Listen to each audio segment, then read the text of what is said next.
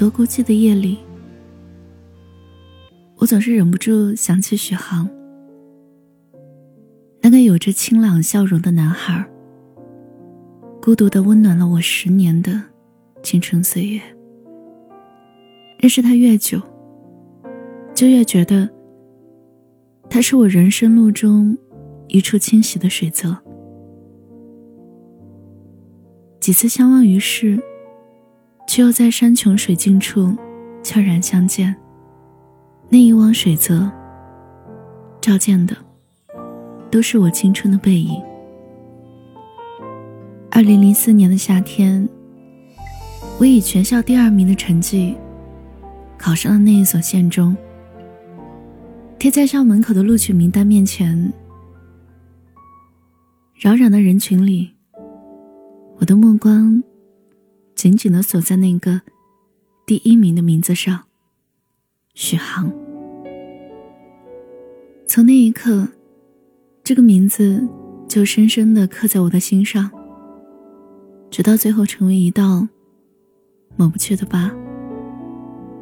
分数相近的我们成了同班同学。第一节班会课结束，他来到我面前，向我伸出手：“你好。”我叫许航，真幸运，我只比你多考了五分。紧张的我，捏揉着双唇，挤不出来一个字。他身旁的男孩子们哄笑起来，他深暗的眼底充满了平静，很有礼貌的朝我微笑，然后就和一帮男生去打篮球了。留我一个人在课桌边，尴尬到无地自容。那个时候紧张的我，嗫嚅着双唇，挤不出来一个字。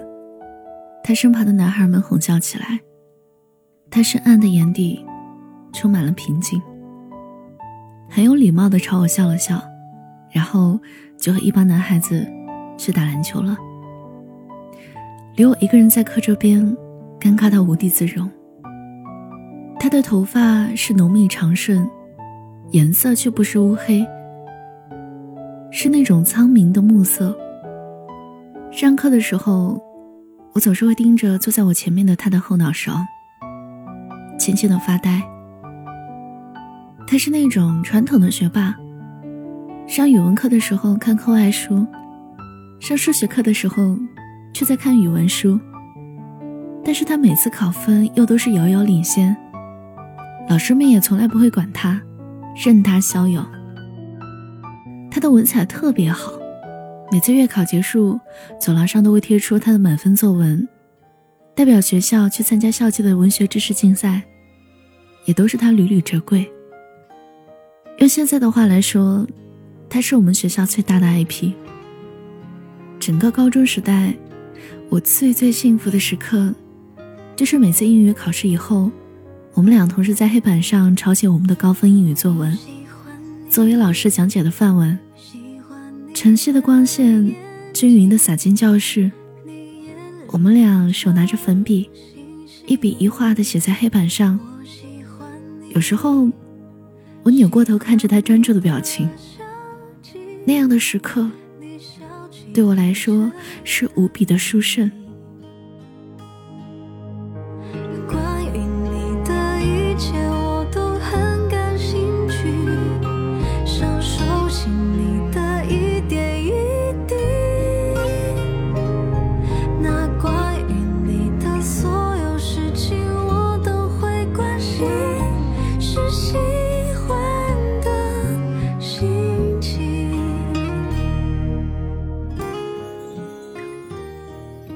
部分的晚自习，我都是听随身听度过的。有天晚上，他抱着篮球回到教室，懒散的坐在座位上。他头上的汗珠都快滴到我的桌上了。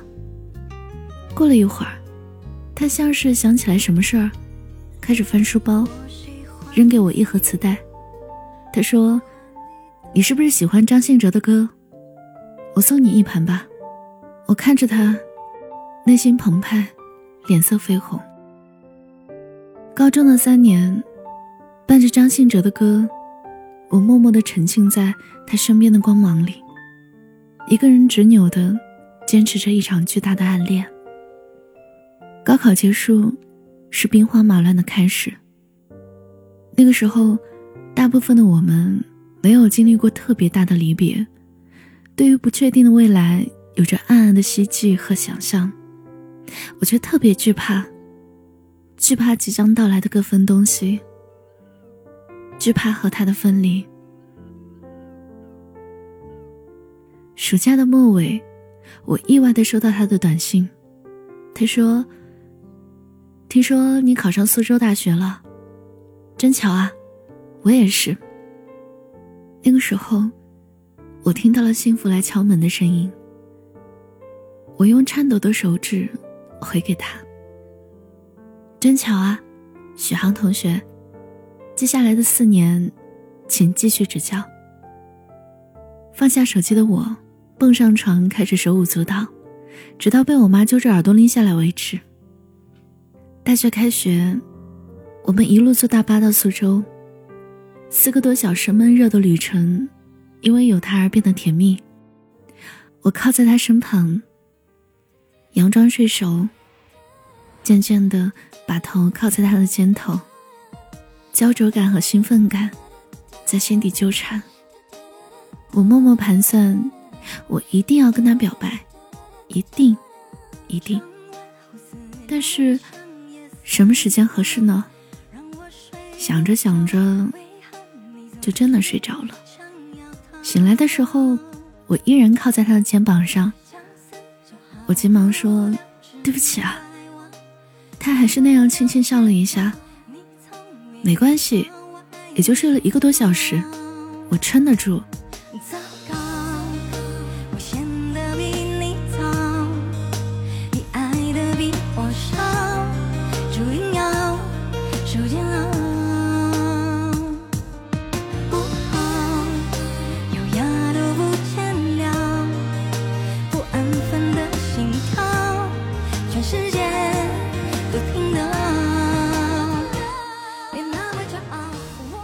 不得不承认的是，那些自带光芒的人，无论在哪里都难以隐藏。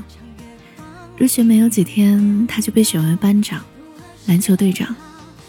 可能是因为高中的学业压抑太久，也可能是离开了父母，得到了久违的自由。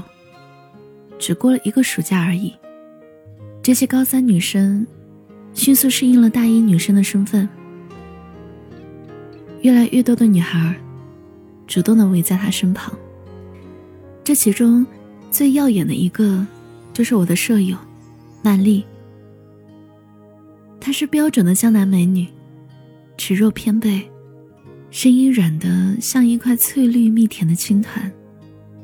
她小声的跟我说：“你们是高中同学吧？他以前有女朋友吗？他喜欢什么样的女生啊？”一个不属于你的心爱的玩具，还在被别人觊觎。他还手握着凌驾自己的巨大优势。一种无力感，迅速在我的全身弥散开来。在我的引荐之下，他们在一起了，并且很甜蜜。这种甜蜜持续了四年。他们俩是我们同班同学里坚持到大学毕业，并且还结婚的。唯一一对。大学四年，是我煎熬的四年。挨到毕业之后，我考上了千里之外的江西九江的公务员，离开了家乡，离开了苏州，离开了许航。我在九江南门湖边租了一套房子。十月底夜晚的湖面递过来阵阵凉风，每天晚上，我绕着湖奔跑。希望用奔跑来换回疲惫，然后借着疲惫来进入睡眠。那一天，我正好跑到同文中学的门口，同学群里传来他要结婚的消息。我用一场酩酊大醉结束了这场无望的暗恋。那天晚上，我删掉了许航，删掉了曼丽，删掉了所有同学的联系方式。在这个夜晚的小城里，我用仅剩的一点点孤勇，把自己埋藏了起来。有过竞争，有过牺牲，被爱筛选过程，学会认真，学会忠诚，适者才能生存，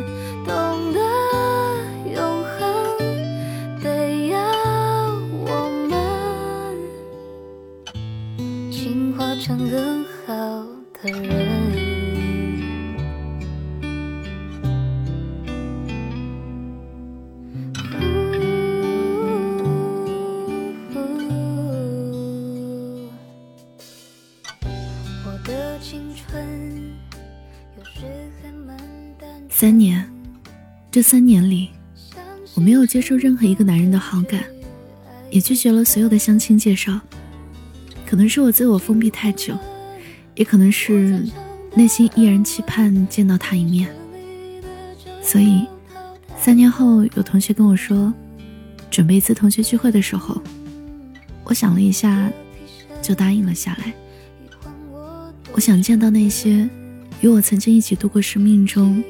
最纯粹、最美好岁月的人们，我很想看看生活的刻刀将我们都雕刻成了什么模样。我更想知道许航过得好不好。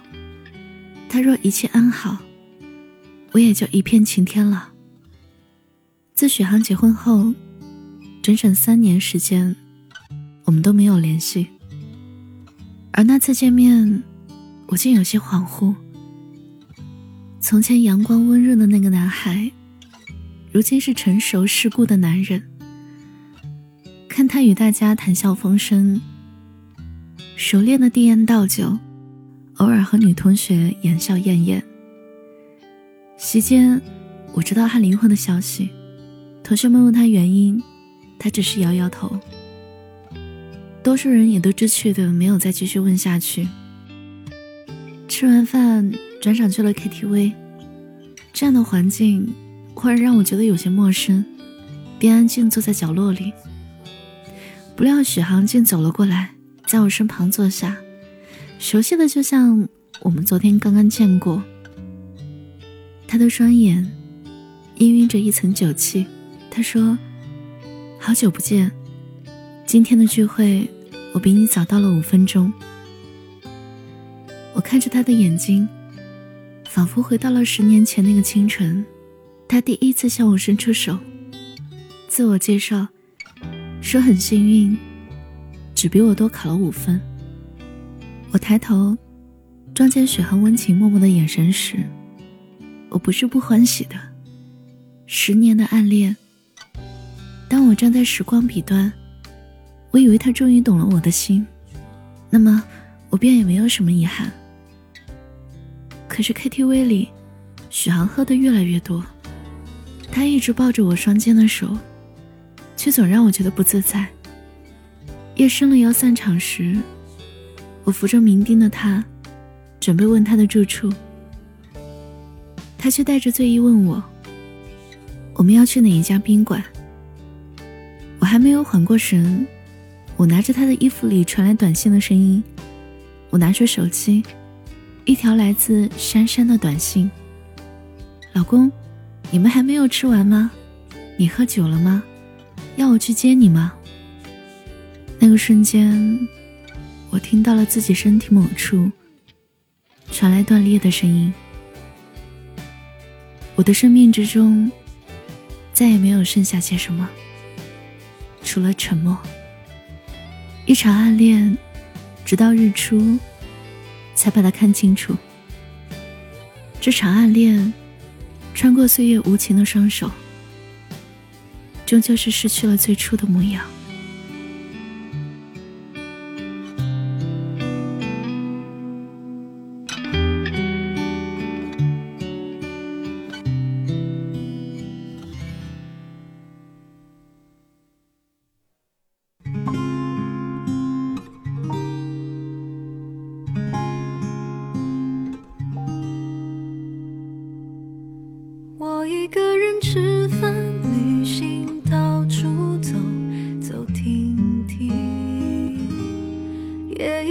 人看。书写信，自己对话叹息。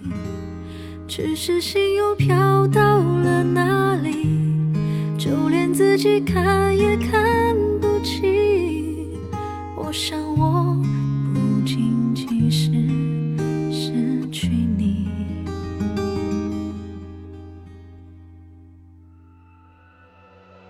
嗨，好久不见。最近你过得好吗？谢谢你听完我讲的故事。我是七景。今天讲的故事来自南京失恋博物馆，讲述者诗瑶。收听更多节目，你可以搜索微信公众号“七景”，就能找到我。我等你哦。翅膀是落在天上的叶子。